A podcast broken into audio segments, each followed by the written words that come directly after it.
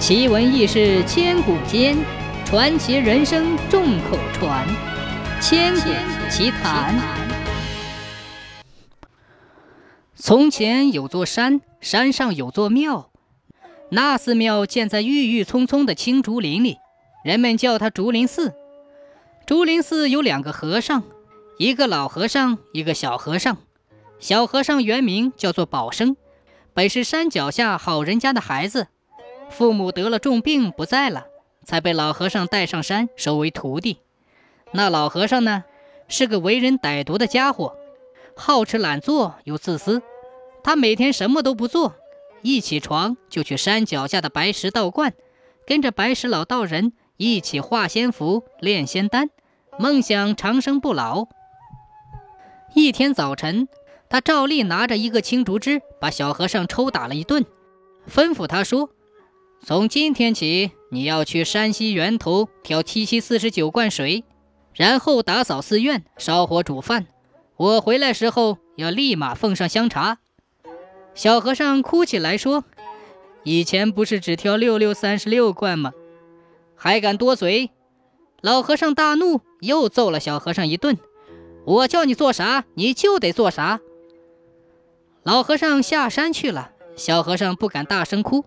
只是哽咽着，眼泪汪汪的，到山西源头挑水去了。那会儿天还早，东边刚蒙蒙亮，溪水叮叮咚咚响的，就像弹琴一般好听。小和尚正拿着水罐弯腰打水呢，忽然听到有人喊他的小名：“宝生，宝生，你来呀！”小和尚朝那声音方向望去，只见山林里闪过一道红光。雾气里跳出一只胖娃娃，胖胳膊胖腿儿，穿着件绿生生的小褂，胸前戴个红兜兜，头上梳着两个小辫儿。咦，你是谁家的小孩？一大早到这里来干什么？我住在山上，你叫我红孩就行。他一把夺过宝生手里的水罐，别打水了，咱们玩去。红孩，我不能玩。小和尚拿衣袖抹眼泪。师傅要我挑七七四十九罐水，挑完了还要我去打扫寺院、烧火煮饭。等师傅回来，还得立马奉上香茶。如果做不好，他就会打断我的腿。哎呀，不用怕，我们只管玩，你那些活我帮你干。我有一大帮伙伴，做事情可利索了。宝生一听笑了：“啊，真的吗？那感情好。”那红孩拉起宝生往山上跑，他们摘野果子吃，爬上高树掏鸟窝，攀上树藤采蜂蜜，又跳进山溪里抓鱼玩，玩的可痛快了。不知不觉快到中午了，小红孩朝山林里喊：“小地精，小红孩，快出来啦！”只听见哗啦一声，山林跳出来一群小娃娃，他们的个头比红孩小。一个个也跟红孩一样的打扮，穿绿生生的小褂，系红肚兜，扎小辫儿。有个小地精叫小七，看上去格外机灵。红孩儿有啥吩咐？哎，小七，你解下褂，到树梢头把风去。小红孩说：“一见到老和尚上山，就马上摇小褂。”小七跳上树梢头，从一棵树跳到另一棵树。最后，他跳到最高的松树顶，待到树梢头，睁着圆溜溜的眼睛朝山下看。大伙儿跟小和尚回到竹林寺，小娃娃们挑水的挑水，扫地的扫地，烧火做饭的做饭，煮水沏茶的沏茶。不到一会儿，所有的活儿都干好了。过了一会儿，小七在树梢头挥动着绿褂子，大声喊：“来啦，来啦！”小娃娃们全跑过来围住小红孩儿，小红孩儿拉住宝生，叮嘱他说：“我们走了，明天还来找你玩。你千万记着，不能跟你师傅说起我们的事儿，否则我们就有危险了。”宝生笑着答应了，一个字儿也不说。红孩子领着小娃娃们跑进山林，唰的一声就不见了。第二天，宝生又到溪边担水。小红孩又来找他玩，玩着玩着，接近中午，他又唤出山林里的小娃娃，大伙儿三下五除二，呼啦啦的帮宝生把活干完了。第三天、第四天、第五天也都是这样。基本上过去大半年了，宝生身体长胖了，脸色红润了，眼睛有神了，说话声音也响亮了。他在老和尚面前，神情样貌也不再像以前那样萎缩了。老和尚觉得奇怪。有一天，他从道观回来，见小和尚笑逐颜开，很快活，便一把抓住宝生，拿起手来仔细看，见他两只小手红润白嫩。根本不像每天干活的样子。老和尚怒从心起，一手抄起竹节棍，朝小和尚劈头盖脸的砸去。我打死你这个好吃懒做的小坏虫！小和尚被打得皮开肉绽，在佛像面前跪到傍晚。那老和尚又来哄他说：“呃，其实我都知道，这半年是不是山上有人帮你干活？你一五一十的告诉我。”我便不打你。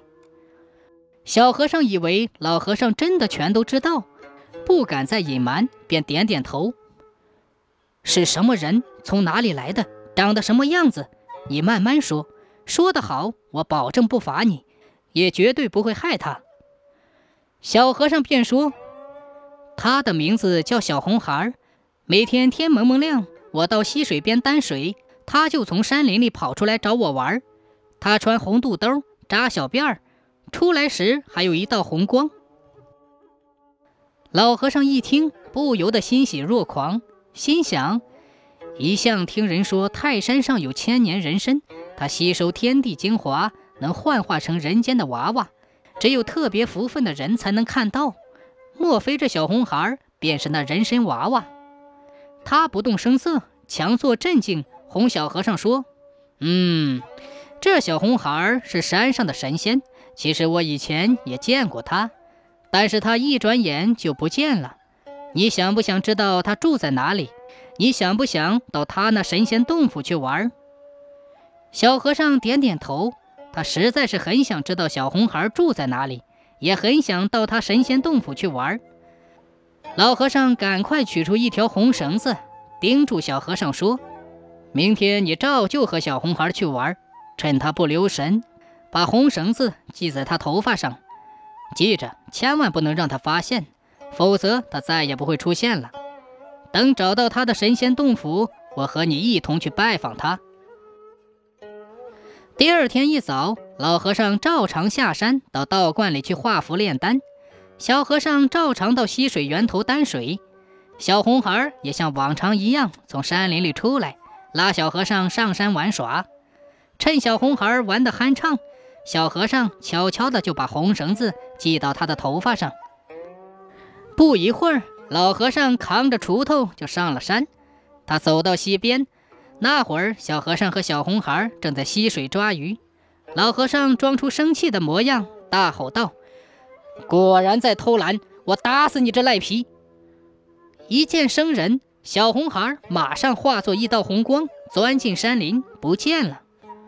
顺着红绳，老和尚带着小和尚来到一处山沟，在沟里找到一棵千年人参，红绳子正紧紧地系在参叶子上。我终于找到你了，千年人参成了精，你想这是多么好的宝贝！哈哈哈哈哈哈！哈老和尚小心翼翼地挖出人参，在溪边洗干净，拿到了寺庙厨房。马上把那千年人参放到锅里，生火煮汤。煮了一会儿，他又想到：“嗯，我不懂升仙的法门，自个儿喝了人参汤恐怕没用，还是得找那老道士来为好。”他一手抓住小和尚的耳朵，说：“你在这给我好好的看火，不准离开半步，不准掀动锅盖，更不允许你私自偷吃。要是你不听话的话，哼哼。”回来我就宰了你！小和尚一走，宝生马上掀开锅盖，大声哭起来：“小红孩，你赶快逃走吧！是我害了你呀！”小红孩在汤里现出人形，对宝生说：“我马上就要化到汤里去了，宝生你也别难过，快把小人参娃娃都叫来，你们一人喝一口参汤，就可以长生不老了。再把剩下的汤渣倒进水罐，沿着寺院撒一圈，竹林寺就会升天。你们到了仙界，就再也不受老和尚的欺负了。宝生急忙跑出寺门，朝山林一喊：“小人参娃娃，快出来呀！我害了小红孩，快来救救他呀！”一听到这话，小七便领着小人参娃娃，呼啦一下冲出山林，跑进竹林寺，一同围在汤锅前。小红孩冲大家笑了笑，便化到汤里不见了。小七说：“我们来晚了，小红孩已经化进汤里了。他是千年人参精，刚才有什么话对你说吗？”宝生把小红孩刚才说的话重复了一遍，大家便依照他的吩咐，一人喝了一口汤。然后，宝生把汤渣子倒进水罐里，绕竹林寺撒了一圈。说来也奇怪，那人参汤一撒完，地马上就升起七朵彩云，竹林寺依着云彩离开地面，慢慢的升起来。那老和尚带着老道士拼命的往山上赶，再见到竹林寺时，竹林寺已经升了天。和尚大声喊起来：“好徒弟，升仙要带上我呀！”他俩来到寺下，一同跳起，紧紧抓住寺院的门槛。宝生带着人参娃娃一起涌上来，有的拿木鱼儿，有的拿钟锤，有的拿扫帚，用力敲打老和尚和老道士的手。